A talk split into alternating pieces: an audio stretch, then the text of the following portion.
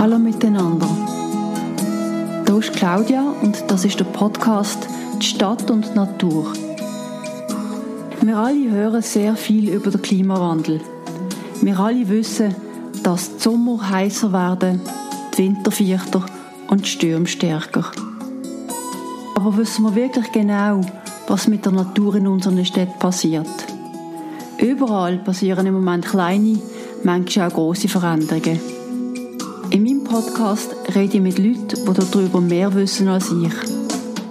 Und vielleicht haben sie auch etwas zu sagen darüber, wie wir alle etwas beitragen könnten zur Natur.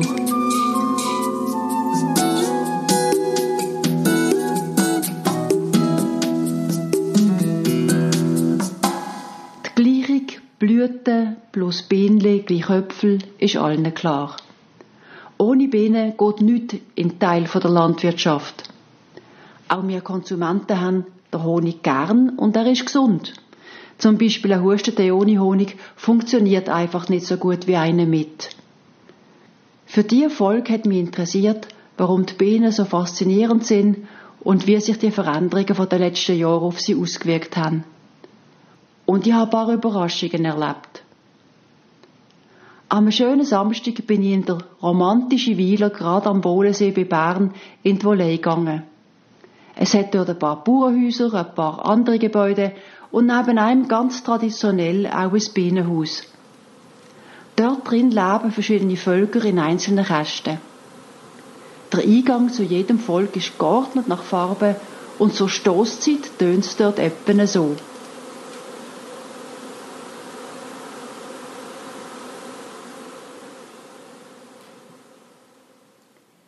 In der Volée habe ich drei Personen getroffen. Zuerst der Imker Hans Staub und dann zum Zweiergespräch der Imker, Bienenzüchter und Lehrer vom Grundkurs übers Imkern, der Mike Wittwer und der Präsident vom Bienenzüchterverein Wohle und Umgebung, der Beat Galliker.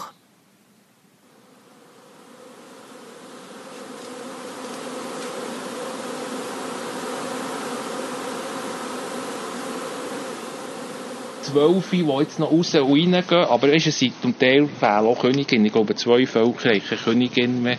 Und die, die, die, die, die nicht überwintern, oder? Dann muss ich dann schauen im Herbst, wenn ich jetzt dann abräume, ob die äh, weißt, eben noch Brut haben oder nicht. Und sonst muss man sie dann wahrscheinlich liquidieren. Oder? Die überleben nicht ohne Königin in der, in, im Winter? Ja, einfach im Frühling starten sie dann nicht, oder? Es könnte sein, dass sie im Winter äh, schon überlebte, aber dann im Frühling brauchen sie eine Königin, um dann zu starten, oder? Und dann hat es quasi keinen Sinn, dass du die, dann kannst du die abwischen, die gehen dann zu den anderen Völkern, oder? Die gehen nicht verloren, die Bienen eigentlich, oder? Die gehen, die, gehen, die schleifen die einfach beim anderen Volk hin, oder? Aber ich muss jetzt, weißt, die Varroa-Behandlung machen, mit Ameisensäure, und da kann ich jetzt nicht, nicht reinschauen. Tue ich jetzt einfach einen guten Monat tue ich behandeln, oder? Und dann tue ich das wegnehmen und dann schaue ich nochmal rein und dann kann ich vermutlich beurteilen, ob es jetzt, äh, ja, ob es einen Sinn hat, die zu über den Winter oder ob es gescheiter, man soll sie rausschicken, soll zu, einem anderen Volk, oder? Da hier war ein sehr starkes Volk, das sehr viel Honig gegeben hat, eigentlich bis im Juli. Jetzt ist, ist nicht mehr drin die sind einfach ausgeflogen. Es waren nur noch die Waben drin und so, kein Bein mehr. Das habe ich noch nie erlebt. Wieso, dass die einfach vorgeflogen sind. Hast du unterdessen herausgefunden, was der Grund Ja, ich habe ja damit, wo wir dann das Treffen haben, mit den Kollegen geredet und sie gefragt. Und sie haben gemeint, das sei so gesehen, dass das Volk keine Königin hatte. Dass die Königin eingegangen sei, oder? Also gestorben. Und er war eben schon so in der Phase weißt, Ende Juli, und dann ziehen sie nicht mehr selber äh, Königinnen ziehen. Oder? Und dann ist das denen verleidet. Und die sind raus und sie scheint einfach bei den anderen Völkern rein. Die Beine. In den Phasen, wo es viel zu tun gibt. Jetzt ist, jetzt ist noch eine Behandlung. Das ist ja so ein bisschen, da musst du alle Tage, oder alle zwei oder alle drei Tage, je nachdem, wie viel das sie nehmen, Futter musst suchen, oder? Musst sie futtern. Und dann ist das bis, sagen wir, irgendwie Ende August, Anfang September, dann ist eigentlich fertig. Dann ist eigentlich nichts mehr zu tun. Bis, bis äh, Ende Februar. Oder das ist die Ruhe. Aber dann im Februar fährst du schon wieder an, dann musst du schauen, je nach, je nach Wetter. Oder? Du musst dann wieder zu schauen. Und dann ist dann intensiv so Mai, Juni. Du musst mehr oder weniger ein bisschen rum sein. Oder? Dann kommt das so, dass sie dann schwärmen. Und dann ist es gut, wenn du rum bist, dass etwa der Schwarm Ski fahren oder? Sonst holt es weg.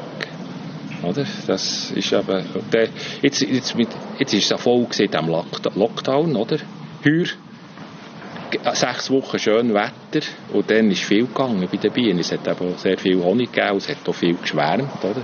Aber ich bin mehr oder weniger immer rum gesehen, weil ich keine andere Möglichkeit hatte. Wir sind nie, wir sind nie fort, oder? Es einfach gegen, ja, irgendwie da hier gesehen oder ein bisschen laufen und, und dann hast, ja, ich also mehr oder weniger das Gefühl, alle Schwärme verwünscht sie raus und dann hat sie wieder verwünscht. Und dann gehst du mit einem Kessel hinterher sozusagen? Nein, das, ah, das hat er uns nicht gezeigt. Das Kistchen mit, mit einem Einfahrt wenn du schauen wegen der Schwäne, dann musst du so um die Zähne schauen. Um die Zähne herum musst du äh, um das Beinhaus umlaufen und schauen, tut sich etwas. Weil sie gehen in der Regel so um die Zähne, wenn schön Wetter ist. Auch wenn es schön Wetter ist, holen sie es raus. Oder? Und dann musst du eben sie wirklich können nehmen. Weil sie bleiben dann so grössenordnung eine Stunde dort, wo sie zuerst mal rausgehen, tun sie sich sammeln und dann tut irgendein Bein dann wieder rekognoszieren für irgend weiter und dann, nach einer Stunde hauen sie es. Und dann gehen sie weg, schon gesehen, die gehen auf und dann in den Wald und dann sind sie fort. Sie tun eigentlich schwärmen, weil ihre Königin, ihre Königin zu alt ist. Sie ist zu wenig leistungsfähig. Und dann wollen die, die neue Königinnen ziehen, oder? Manchmal eben mehr als eine. Und nachher tun sie die alte fortjagen, oder? Die, die wollen die, die junge, oder manchmal zwei junge, und dann tun sie dann zweimal schwärmen. Das ist dann blöd, dann gehen viele Beine raus. Und die alte muss eben gehen.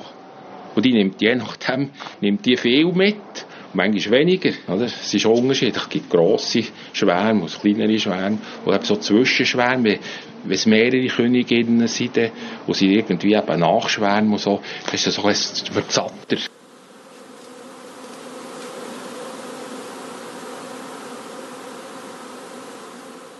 Und das ist jetzt vielleicht hier auch noch der Vorteil, eben, ich bin da so quasi in einem Naturschutzgebiet drin, eben der See, oder, das ist alles geschützt, da der See, es hat sehr viel äh, also Flächen, die eigentlich nicht äh, bewirtschaftet wird, also nicht irgendwie intensive Landwirtschaft ist. Und da haben, also, bin schon der Meinung, bin ich bisschen etwas so, wie es eben zum Beispiel in der Stadt heute auch so ist, oder, wo sie einfach viel mehr Möglichkeiten haben, wechselt, oder je nachdem, in die Gärten ging irgendwie etwas blüht drinnen, oder. Das ist hier auch im See auch so, oder. Es hat natürlich dann schon Flächen, die sehr intensiv, oder, Landwirtschaft, oder, mit den Raps und so, das merkt man dann, eben, wenn es, im Frühling ein schönes Rapsfeld hat, dann gehen sie dann schon dort drauf, und dann, dann, arbeiten sie dann, und dann sie sicher nichts anderes machen als den Raps Honig äh, einbringen. Oder? Ja. Und dann haben, haben deine Bienen eigentlich eine gute Ausgangssituation, weil sie können so aus also, verschiedenen Bereichen ja, sich...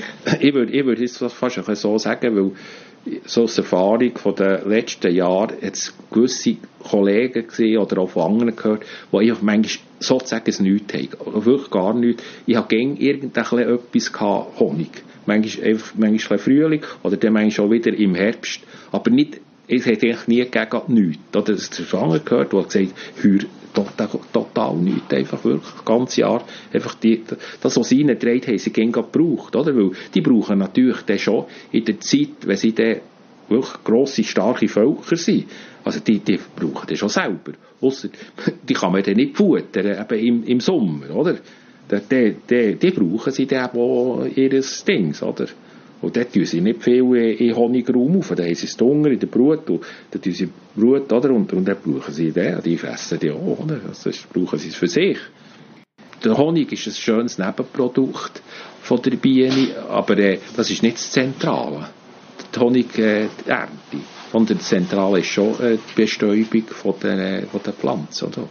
Und das ist eben das, was man sagt, das kenne ich ja zu wenig, aber das, wo man eigentlich gehört, dass also die Bienen, wenn, eben die Völker stark sind, oder, wo sie eben dann wirklich rausgehen, und, und das Wetter und so, das ist eh sehr leistungsfähig. Also, sie sind einfach extrem leistungsfähig. Die arbeiten extrem stark. Und, und dann mal einfach, das Hummeli und so, die mögen nicht nach. Also, man tut ja mit Hummeli so machen, aber die sind einfach viel weniger leistungsfähig als die Bienen, oder?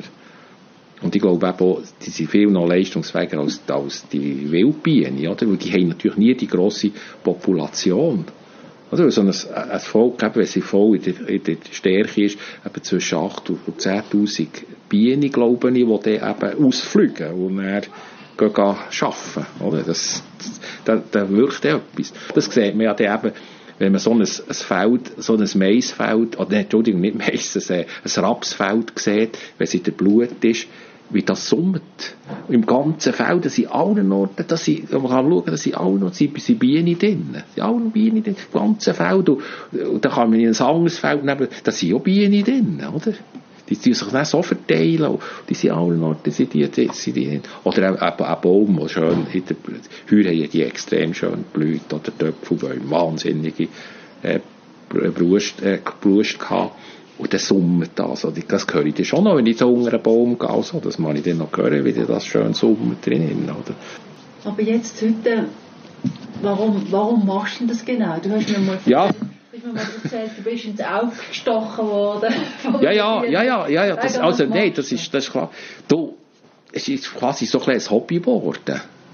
Ein Hobby geworden in dem Sinn, dass ich einfach, das Bein fasziniert mich, was wie, wie sich das eigentlich so entwickelt, wie, wie, wie das geht in diesen Völkern. Und ich muss jetzt so sagen, ich habe eigentlich mit, ich muss nicht gross eben züchten und hat, ich habe irgendwie den Weg gefunden, dass sich die selber haben, weisst, wieder, wieder irgendwie, hat es wieder Königinnen gegeben, es hat wieder ein Volk gegeben, und es ist wieder ein stärkeres Volk geworden, und es hat auch Schwache drunter, und es hat, es hat sich immer wieder vorgelassen, ich habe nie eigentlich einen totalen Stillstand gehabt, wie ich auch schon erlebt habe, wo Kollegen so oft mal einfach kein Bein mehr im Frühling haben, im Beinhaus hatten, kein Volk mehr.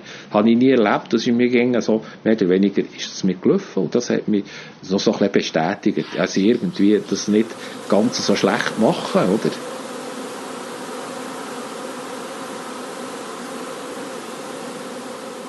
Was meinst du, wie haben die Bienen irgendwie an einem anderen Ort, wo es vielleicht zum Beispiel mehr intensive Landwirtschaft hat? Wie geht es diesen Bienen dort? Ja, denen geht es eben schlechter in dem Sinn, dass sie eben je nachdem, was, was die Vegetation, wie, es ist, dass sie einfach zum Teil nichts haben. Oder der wieder sehr viel, oder? Wenn zum Beispiel an einem Ort so Monokultur ist, dass sie sehr viel Raps haben, dann werden sie sicher tiptop haben, solange der Raps blüht. Und dann ist, der, ist die Blut vorbei und dann ist eigentlich nichts mehr. Weil heute ist ja eben, wo so intensiv Landwirtschaft ist, werden die Matten, vor allem ist ja das früher gesehen, einfach die, die grünen Matten, die man früher geheuert hat, die tun sie heute, und da, viele tun nicht mehr heuen, die tun einfach silieren, oder, die, die Silobauen machen, und dann tun sie das früh mähen. Dann wird das sehr jung gemäht, auch wenn, wenn zum Beispiel Zäublumen schön blühen, oder der Zäublume ist auch etwas, wo die Beine sehr gerne reingehen, Zäublumen. Aber die werden vielmals jetzt schon abgemäht, kaum sie sind im Blühen, oder, wird das gemäht.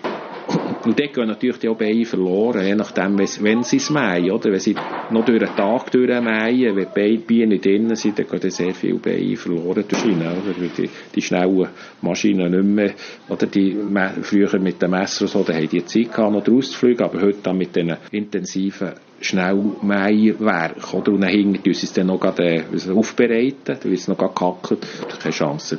Und eben auch natürlich andere Insekten, oder? Das ist natürlich nicht nur das Bienen, oder? Das ist, wenn man denkt, oder, Heugümper oder, oder sonst all die Insekten, die werden einfach auch wie, äh, der, der, der, der.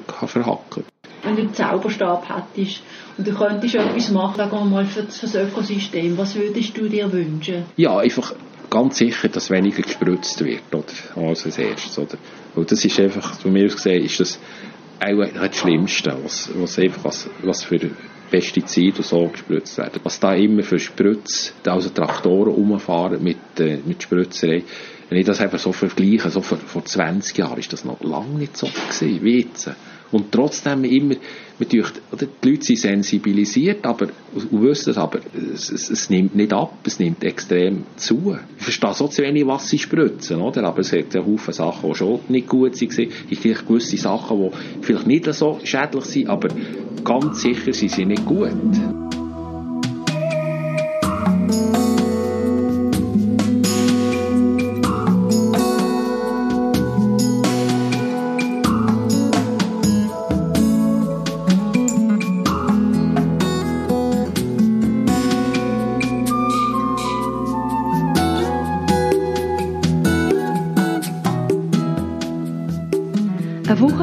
Nochmal in der Volée. Der Tag war noch ein bisschen schöner, der Beerenbaum voller Beeren und rundum haben die Vögel zwitschert. Meine beiden Gäste sind auch Imker, aber haben darüber hinaus noch andere Rollen übernommen. Der Mike Witwer bildet Leute aus und züchtet selber Bienenköniginnen und der Beat Galliker ist Präsident von einer von der vielen regionalen Gruppen von Bienenschweiz. Ich wollte zuerst wissen, was für die Bienen anders ist in der Stadt als auf dem Land. Also ich glaube, das Wichtigste ist sicher mal äh, das Umfeld, das Nahrungsangebot für Bienen, mhm. was sich massiv unterscheidet. Das kann man fast nicht denken. Aber es ist ja so. Also die Stadt bietet den Bienen eine wunderbare mhm. Plattform für die ganze Jahreszeit mhm. quasi, genau. wo die Bienen fliegen. Genau. Da können wir schauen, wir leben in der grünen Wüste. Genau, wir, das wir natürlich... Das tönt dramatisch, darf ich ganz Das tönt dramatisch, ja. Was ist die grüne Wüste? Die grüne Wüste ist, wenn ihr, wir sagen jetzt im, im Juni, da bei uns geht, spazieren, ein bisschen von einem erhöhten Ort seid und ein bisschen über die Wand schauen, seht ihr nie eine Blume im Feld. Die Bauerei arbeitet mit, mit Grasflächen oder mit Grün, mit, mit Grün äh, Grünbewachsung, aber die, die Fettwiesen mit, mit den Blumen und so sind sehr, sehr an einem kleinen Ort und sehr rar, so dass wir ja zum Teil im Sommer den Bienen mit Nahrungszuführung müssen helfen, dass sie ihre Volkentwicklung, die dann am grössten ist, überhaupt können bewältigen. Ich habe schon mal den, den Begriff Mangelernährung gelesen in diesem Zusammenhang, dass Monokulturen also landwirtschaftliche Monokulturen eigentlich wie zu einer Mangelernährung bei den Bienen führen? Das kommt eben wieder sehr auf den Standort drauf an, oder? Und auf das Jahr, über das kommen wir ja dann noch.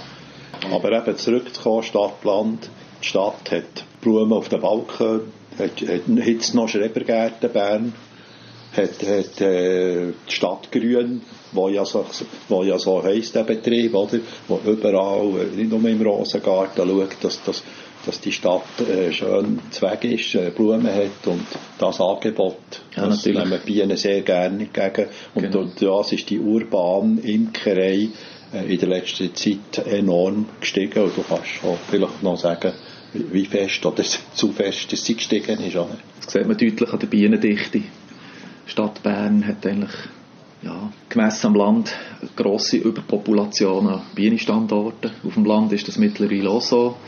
Ähm, ja, das ist ein anderes Thema, das man mittlerweile auch stark diskutiert, auch in Imkerkreisen. Das heisst, es hat zu viele Hobbyimker? Es ist viel Bienen. Genau. Es ist nicht, ob das Hobby- oder Berufsimker sind, sondern es sind einfach auf einen Quadratkilometer eine sehr hohe Bienendichte, ja. die ja. nicht einem natürlichen Standard entspricht, sage ich mal, oder das natürlich auch Probleme kann geben, sei es psychotechnisch oder so da passiert natürlich viel schneller ein Problem mit dem Verflug, weil die Bienen nicht weit zu anderen Bienenstöcken. Das wir ist sicher ein wichtiges Thema. Wir haben manchmal fast ein, ein Problem. Sehr viele Leute sind noch so aus dem Jahr 2010, 2011, wo die Geschichte der Presse ist Bienensterben. haben das Gefühl, den Bienen geht es ganz verrückt schlecht und wie wir mit, mit dem umgehen, das mit dem aktuellen Bienensterben. Da sind wir fast ein bisschen in einem Notstand, den Leuten zu erklären, dass eigentlich es kein Bienensterben in dem Sinn gibt. Weil äh, eben, es gibt, muss ein bisschen aufpassen, so mit Zahlen, aber man weiß, dass für die normale Bestäubung können, zu gewährleisten braucht es pro Quadratkilometer anderthalb Bienenvölker im Schnitt. Und wir hier im Bern-Mittelland haben im Moment gegen 10 Bienenvölker pro Quadratkilometer, was zu diesen Problemen kann führen kann, die Mike vorhin hat ausgeführt Also das heisst, wenn es zum Beispiel, ich mag mich erinnern, es war die Varroamilbe, über die man dann viel geredet hat ja, in der Vergangenheit. Wenn, wenn etwas Ähnliches wieder kommt, dann hat man ein grosses Problem. Also die Varroamilbe ist da. Die ist da. Jeder Imker ist betroffen. Und es ist nicht die Varroamilbe per se äh, das Problem. Natürlich ist das Problem, die Varroa-Milbe löst das Problem aus. Bei einem grossen Befall von Bienenvölkern sind natürlich Folgen von der Varroa-Milbe das Problem. Die öffnen das Tor, das Tor für Viren und so weiter. Schwächung von der Biene. Das geschwächtes Volk ist natürlich anfällig auf Krankheiten. geht jedem Lebewesen so. Das ist ganz normal. Also das, mit dem müssen wir umgehen, mit dem lernen wir umzugehen. Aber ganz klar, eine dichte Biene Population fördert natürlich das Verteilen von, von gewissen Problemen. Das Bienensterben, das in der Presse ist aufgebaut wurde und auch von gewissen Unternehmungen sehr gerne im Marketing nachher ist verwendet worden, für irgendwie so ein, äh, ein Programm zu starten. Das Bienensterben in dem Sinn äh, im Winter 2011, 2000, ich glaube so gewesen, 2010, 2011, dann sind viele Bienenvölker ähm, wirklich zugrunde gegangen über den Winter. Einerseits ist es normal, dass Bienenvölker Winter nicht überleben können. Das ist ein natürlicher Vorgang. Andererseits ist es so gewesen, dass man nachher hat aber analysiert da bei den, bei den Forschern vom Bienenzentrum im Liebefeld, dass schon die Varroa-Milbe das grösste Problem war und dass sich die Imker ein bisschen zu wenig dem haben angenommen obwohl es eigentlich ein Konzept gibt, wie man mit dem kann umgehen kann. Und wir haben nachher, gerade hier in unserer Region Bern-Mittelland, zusammen mit dem Bienenforschungszentrum ein Programm gestartet über zwei Jahre und wir haben alle Imker weitergebildet nachbildet quasi die älteren Imker und jedem einen Coach zur Verfügung gestellt. Also ich war selber Coach von fünf Imker und Imkerinnen und wir haben miteinander nachher geschaut, was müssen wir jetzt wenn machen für die Behandlung gegen die Varroa-Milbe. Und das hat sehr stark gefruchtet. Man hat nachher herausgefunden, weil man verschiedene Behandlungsmethoden hat, äh, appliziert, welche wirkt am besten am, am wirkungsvollsten und hat nachher den Leuten können das mitgeben und es gibt jedes Jahr, jeden Winter Bienensterben. Und zwar zum Teil erstaunlich sehr lokal versteht man es nicht. Plötzlich ist der Kasten leer oder die Biene sind gut und der zwei Kilometer nebendran, der hat fast nichts. Und das nächste Jahr kann das, kann das umgekehrt sein. Da versteht man noch viel nicht. Und das ist übrigens etwas so Schönes am, für mich am, am Imkern. Das ist noch so ein grosses Mysterium.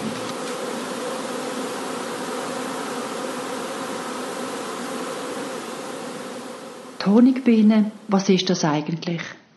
Ein Wildtier oder ein Nutztier? Es gibt wildlebende Honigbienen und natürlich auch eigentliche Wildbienen. Aber auch die Honigbiene, über die wir hier reden, ist ein Mysterium, wie es der Beat Gallagher sagt. Was stimmt denn jetzt, wild oder nicht wild? Was meinen unsere zwei Fachleute dazu? Ein Wildtier, das aber, das dürfen wir glaube ich sagen, ähm, so heute selber ohne Imker wahrscheinlich nicht, das Volk nicht kann lange überleben. Was ist genau das, was der Imker macht, um sie am Leben zu halten? Also wie gesagt, es ist heute ein, ein Nutztier, das mit den Umwelteinflüssen muss können umgehen und dort muss ihm der Imker können helfen. Sei das eben äh, die Vorkehrungen äh, wie von diesen Parasiten, wie ähm, Milben, die Milben, wenn sie überhand nehmen, die, die die Immunstärke vom Volk schwächen, dann wird es anfälliger auf, äh, auf Viren. Und das andere ist, dass wir auch gesagt haben, je nachdem, wo ich bin, äh, kann ein Volk nicht überleben, wenn zum Beispiel eben das Nahrungsangebot im Juni zusammengeht. Darf ich schnell zurückkommen über, zu dieser Überpopulation? Ja. Was heisst es das? Also, und was kann man da machen in so einer Situation? Also wie kann man da, sagen wir, wieder eine Art Balance bekommen? Ja, ich kann vielleicht grundsätzlich etwas dazu sagen. Ähm, es wird natürlich schwierig. Äh, ich meine, es ist sehr, mittlerweile sehr verankert bei den Leuten. Sehr viele Leute sind motiviert, etwas zu tun. Das Wort Biodiversität wird da viel gebraucht und so weiter. Naturschutz ist für mich natürlich nachvollziehbar. Die Faszination ist gross, das kann ich verstehen. Und wir müssen vielfach bei Leuten, die sich bewerben für so einen Grundkurs, die einfach das Gefühl haben, wir möchten so gerne etwas machen für die Natur, vielleicht ein relativieren, noch mitzuteilen, dass das eben nur ganz oberflächlich etwas mit Biodiversität oder Naturschutz oder was auch immer zu tun hat, sondern in erster Linie geht es bei Bienenhaltung äh, nicht um einen Naturschutz, sage ich jetzt mal, aber aus dem heraus passiert eine Sensibilisierung und man kann sein Wissen verbreitern und vielleicht in einer anderen Ebene viel mehr machen für Biodiversität und Naturschutz. Was kann man konkret machen gegenüber einer Überpopulation, sage ich mal, von Imker? Wir müssen kontingentieren quasi. Und von dem wollen wir natürlich nichts wissen. Also man will nicht den Leuten sagen, du darfst und du nicht. Das funktioniert so nicht. Also es kann nur über Aufklärung laufen. Äh, es kann nur darüber laufen, dass man sieht, was eigentlich Imkern bedeutet. Ich sage jetzt ganz salopp, es ist einfach eine Nutztierhaltung. Und das muss man sich bewusst sein. Ich glaube, dort muss man ansetzen.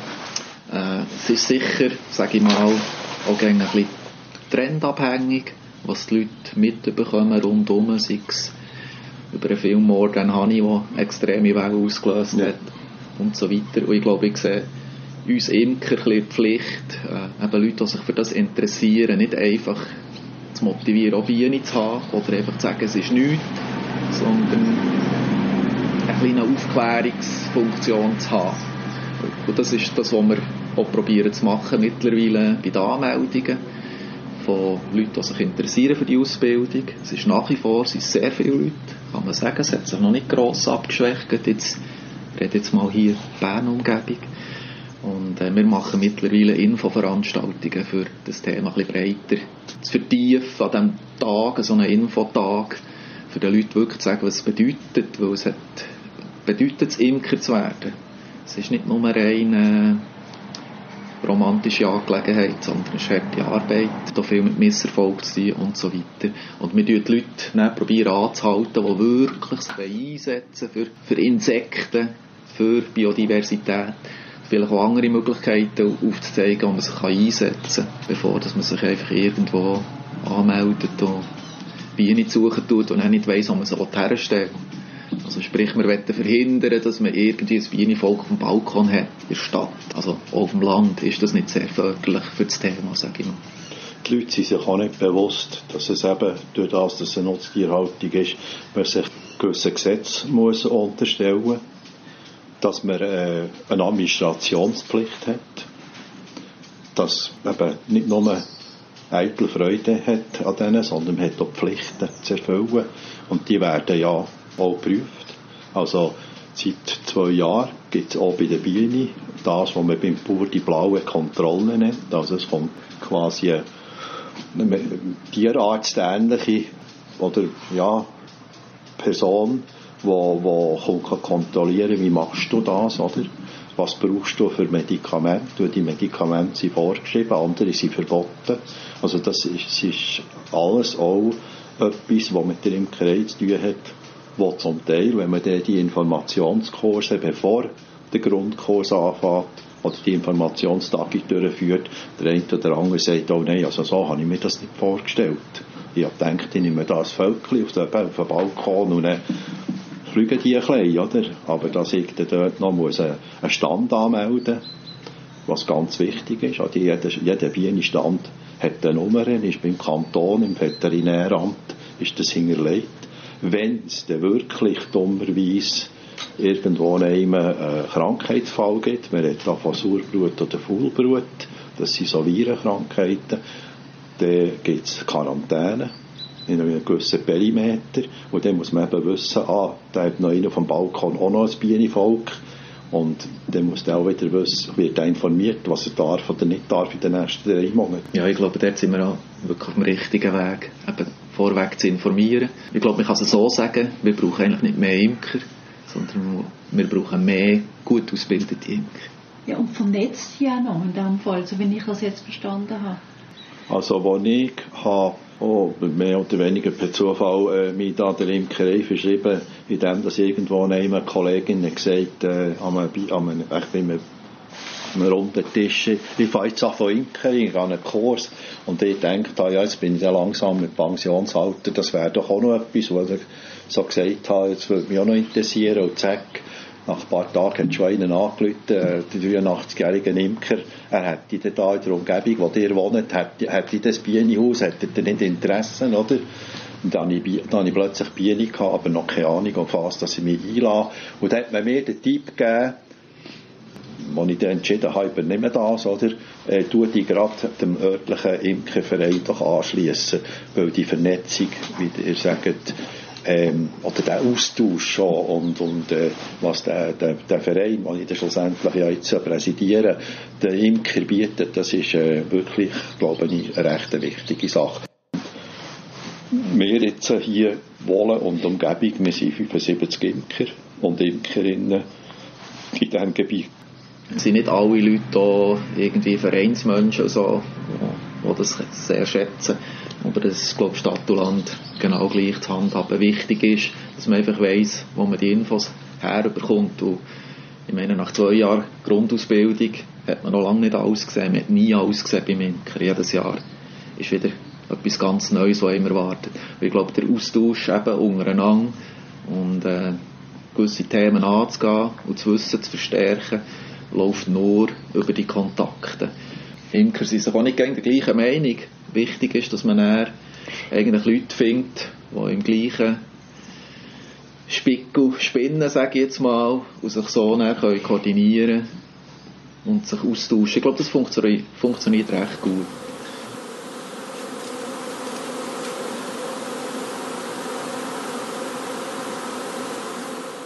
Ich wollte nochmal auf die Wildbienen zurückkommen. Denn was die Insekten in der Schweiz ganz generell betrifft, gibt es keine guten Nachrichten. Von 1143 Insekten, die auf der roten Liste stehen, sind 60% gefördert. Auch viele andere Insekten sorgen für die Bestäubung oder für die Qualität vom Wasser. Was sagt der Mike Witwer zu dieser Situation? Also ich kann vielleicht aus diesem Thema einfach etwas Persönliches dazu sagen. Das hat natürlich immer mit den Interessen zu tun, wo man sich äh, drinnen bewegt oder will mehr wissen darüber. Für mich ist es sehr wohl ein Thema. Also Gesamtheit, ich bin Imker, ich liebe meine Honigbienen, aber für mich ist es natürlich ganz klar, äh, wenn das Nahrungsangebot für meine Honigbienen schwierig ist an einem Standort, weil es für alle anderen Insekten das Problem das ist. Sag Also die Zusammenhänge sind ganz klar und die, die interessieren mich auch.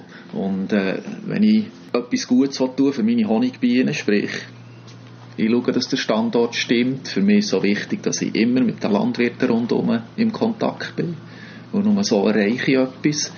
Ähm, die Landwirte sind heute auch super ausgebildet, was Honigbienen anbelangt. Also die wissen in gewissen Phasen nicht in Zäublumen mähen, denen will ich nichts absprechen. Das funktioniert wunderbar. Und wenn man miteinander ein bisschen einen guten Kontakt hat, kann man eben vielleicht auch etwas erreichen dass man diskutiert, wo meint man mal nicht, wo kann man noch etwas machen. Und es ist viel möglich, wenn man nicht an Karren fährt, sondern wenn man miteinander etwas macht. Und das ist immer auch förderlich für alles andere rundum, sage ich mal. Das ist dann vielleicht der Biodiversitätsgedanke. Also für mich persönlich ist das so. Ich will rundum viel mehr sehen, weder nur meine Honigbienen. Für mich kommt aus diesem Interesse natürlich Neugier, da tut man sich weiterbilden, lesen, und so weiter und so fort. Aus dem kann etwas entstehen. Und ich habe parallel dazu mit Gemüsegarten, Blumengarten. Und natürlich schaue ich drauf. Ich glaube, wenn wir etwas lernen jetzt im Moment bei den ganz vielen komplizierten Diskussionen um den Klimawandel, ähm, ähm Biodiversität, Arten, ähm, die Bedeutung von der Artenvielfalt, ist, dass man wirklich man muss vernetzt denken. Oder? Das ist, und das ist nicht immer so einfach. Oder? Man muss sich auf das einlassen. Ich glaube, das ist eben natürlich auch nicht so verkaufbar, oder? Wenn, wenn, man, wenn man äh, sagt, es ist vernetzt und kompliziert. Ähm, wenn, wenn unsere Bienen viel, wir sagen dem Tracht, oder das Bienennahrungsangebot, viel Tracht im Wald vorfinden, sind das nicht nur unsere Bienen, die das vorfinden. Schlussendlich ist das auch die Ameisen und, und, und das Wespen und, und, und eben. Und warum dass das, die, die Tracht jetzt das Jahr besser ist als letztes Jahr, das ist auch immer noch nicht unbedingt äh, erforscht und klar. Nee, das, ist, das hat dann wieder vielleicht eine übergeordnete äh, Bedeutung, oder, die über das Lokale hinausgeht. wenn Sie jetzt aus der Perspektive der Bienen würden schauen, was hat sich verändert in den letzten, sagen wir mal, zehn Jahren? Sie sind jetzt nicht ganz zehn Jahre jetzt Imker, nehme ich jetzt mal aufgrund von dem, was Sie erzählt haben, aber haben Sie Beobachtungen, was sich verändert hat? Also wenn ich den Imkerkurs habe gemacht dann hat man eine Art von der, wir haben sehr gute Unterlagen, oder? Und dann hat das lustigerweise noch der, der Bienenvater geheissen, die Unterlagen. Mittlerweile hat man merkt, dass es auch Bienenmütter geben kann. Und, ähm, aber die sind wirklich gut gewesen. Und, aber man ist irgendwie wie so von einem Modelljahr ausgegangen, oder? Es hat geheissen, äh, Ende Mai Schleuder ist der Blütenhonig. Der ist eben der Honig, wo, wo der hell ist, oder? Und äh, wo, wo relativ schnell hart wird, wenn man ihn nicht behandelt. Man kann ihn noch ein bisschen behandeln, dass er cremig ist. Und nachher, Ende Juli, Schleuder ist der sogenannte Waldhonig. Und nachher ist eigentlich das Honigjahr fertig. Und ähm, du jetzt einfach das Jahr mal erwähnen, oder das letzte Jahr. Wir tun äh, immer auch so im August eben eine Behandlungsphase einsetzen gegen die Varroa-Milbe. Und eigentlich ist nachher immer klar gewesen, nachher gibt es keine Honig mehr. Letztes Jahr haben wir plötzlich Meldung bekommen aus dem Emmental, es hungert wahnsinnig noch. Und das Problem ist nachher, was macht man jetzt, oder? Weil die Bienen, die bringen einfach. Die bringen einfach. Und jetzt das Jahr zum Beispiel hat es bis Mitte August, auch hier, hat es wirklich haben die Honig eingetragen. Und vorher war mal eine Frage, wenn sie ab Mitte Juli dann noch etwas bringen. Also das Ganze ist äh, irgendwie nicht mehr so nach dem Schema F, wie vielleicht unsere Vor Vorgänger haben geimkert, sondern man muss viel flexibler sein. Das heisst auch, als Imker ist man also nicht der Richtige, wenn man will, äh, zwei, drei Monate zwischen reisen man, man ist also wirklich äh, relativ, äh, relativ angebunden. Das ist immer etwas vom Ersten, was man den, den Interessenten sagt. Sagen, wenn ihr also im Mai wollt, äh, irgendwo reisen das geht nicht, oder, oder im Juni. Und jetzt ist es eben noch schlimmer, also schlimmer, noch wichtiger, dass man da ist immer, oder, oder dass jemand zu diesen Bienen schaut, weil das ist, kann alle Jahre kann das ganz anders plötzlich sich strukturieren, das Jahr. Und das ist etwas, was wir gemerkt haben, woher jetzt das genau kommt. Das ist schwierig zu sagen. Oder? Also das merkt man ja vor allem, auch wenn man Literatur studiert, für Imkerausbildung und so weiter, wie man viel eigentlich auf einen Jahresablauf äh, so fixe Daten Eben. gesetzt hat, bis wann hat man was erledigt, bis wann passiert mhm. das. Das tun wir heute gar nicht mehr so anschauen. Und ich merke jetzt das wunderbar im Grundkurs bei den Ausbildungen. Also als Imker tut man nicht nur mit den Bienen arbeiten, sondern man ist auch Meteorolog, man schaut auf das Wetter, das ist sehr wichtig. Extrem, es ändert, die Wechsel hat sie viel äh, stärker. Man schaut natürlich auf Flora extrem. Wir tun uns mittlerweile nicht nach Monat ausrichten, sondern gehen nach einem Trachtplan sozusagen. Wir haben Kalender, wo wir schauen, wann blüht was. Man muss das natürlich immer anpassen auf die lokalen Standorte, wo man ist, was da blüht. Äh, wir gehen eigentlich nach der Flora, wo wir sagen, wenn das blüht, muss man bisschen so sich einrichten und so weiter und so fort. Und es ist sehr interessant zu sehen, jetzt gerade bei den Grundkürslern, wie man sich am Anfang schwer tut mit dem, mit dem links und rechts schauen, was draussen passiert.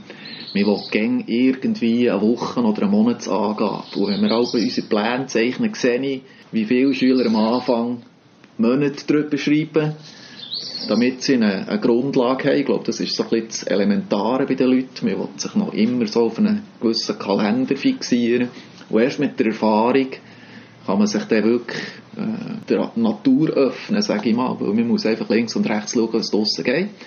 Ein bisschen vorausschauen. Mittlerweile haben wir gute Wetterprognosen, da können wir, können wir ein bisschen besser planen. Ich glaube, das ist viel flexibler geworden, sage ich mal, in, in, beim Imkern. Also man sagt nicht mehr, bis am Betttag habe ich das und jenes abgeschlossen, sondern man schaut, was, was das Jahr wirklich bringt, von Natur her, vom Wetter her und muss dementsprechend handeln.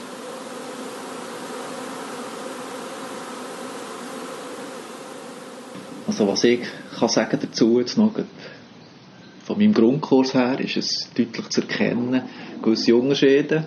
Also wir haben Generationenwechsel, wir haben junge Leute, die das Bienenhaus vom Vater übernehmen, vom Bauernbetrieb. Diesen Wechsel gibt es. Das ist jetzt ganz klar zu spüren. Und dann gibt es, ich sage jetzt mal, äh, Leute mehr aus der Stadt, die motiviert sind, weil sie irgendwie in Berührung kommen mit dem Thema Naturschutz, Biodiversität, wo wirklich etwas Gutes will. Ich glaube, das ist sehr stark zu spüren im Moment. Das kann sich wieder ändern. Aber Generationenwechsel merke ich sehr gut, finde ich sehr positiv. Auch, weil da muss man, da hat man auch schon Standort, man kann eine Tradition übernehmen, kann die weiterführen. Das ist für mich sehr sinnvoll. Und mit dem anderen müssen wir einfach schauen, dass wir halt dementsprechend die Leute können faszinieren für das und dort Tür und Tor öffnen, dass etwas Schlaues daraus entsteht, eben nicht einfach aus einem Trend raus. Also wenn wir vielleicht äh, fast so eine Art Schlussrunde probieren zu machen, ähm, eigentlich eine bienenzentrische Schlussrunde. Was wäre die bestmögliche Entwicklung fürs Bienen? Also immer unter der Voraussetzung, dass wir sehr wahrscheinlich den Klimawandel nicht können stoppen so schnell. Wir können entschleunigen. Was heißt das? Was wäre die bestmögliche Lösung fürs Bienen? Das ist noch schwierig zu sagen, weil ich glaube, das Bienen hat, die Honigbienen hat bewiesen, dass es schon vor 80 Millionen Jahren bewiesenermaßen nach einem Fund im Bernstein hat gegeben, dass, dass es äh, ohne, ohne Einwirkung den Menschen lang, lang, lang ist gut gegangen und hat können lang, lang überleben. Und dann äh, haben die Menschen angefangen, eben das als Nutztier zu brauchen und entsprechend hat sich jetzt das ganze Bienenwesen und auch die Imme selber so entwickelt und ich glaube, die, fast böse sagen, die, die bestmögliche äh, Entwicklung ist, dass sich der Mensch eben nicht noch mehr äh, in die ganze Geschichte hinein einbringt. Aber ich glaube, eben die, die, die Honigbienen oder eben auch die Wildbienen haben, haben bewiesen über Millionen von Jahren, dass sie sich schon auch der Umwelt können anpassen können. Auch besser als jetzt wir, die da ganz kurz auf dieser Welt dürfen sein und jetzt, fest, oder, und jetzt eben nur einen Teil von unserem Leben feststellen, was da für Veränderungen passieren. Oder?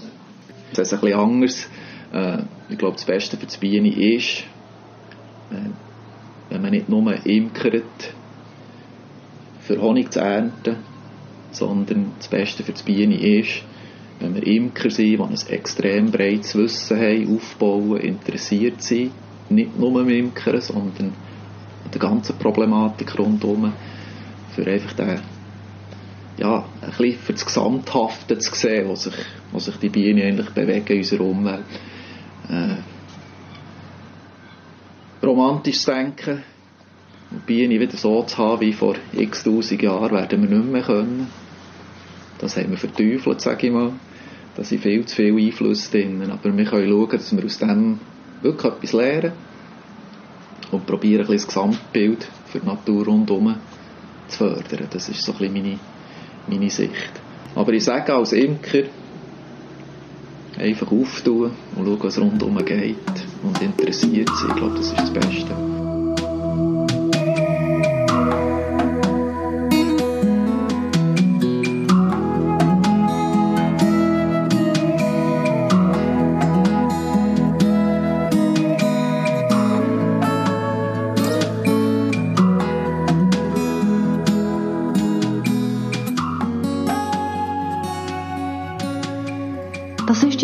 Folge vom Podcast Natur und Stadt gesehen.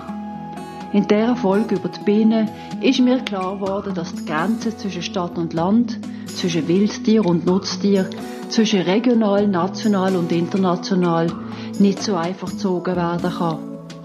Wir alle müssen heute vernetzt denken, auch wenn das kompliziert ist. Ich nehme aber auch ein besonders schönes Bild mit von diesen Gesprächen dass nämlich ein Imker nicht nur Honig produziert, sondern dass er auch eine Art Landschaftsgärtner sein muss, dem es nicht egal ist, was in seiner Umgebung wächst und was dafür da wird, dass es wächst. Ich danke allen drei herzlich für das Gespräch und natürlich auch für das Glas Honig, das ich habe von der Wolle mitnehmen konnte. Das ist die erste Folge von der Natur und Stadt. Ich hoffe, dass sie Ihnen gefallen hat. Bitte weiterempfehlen. Ich würde mich freuen, wenn Sie auch das nächste Mal wieder zuhören würden.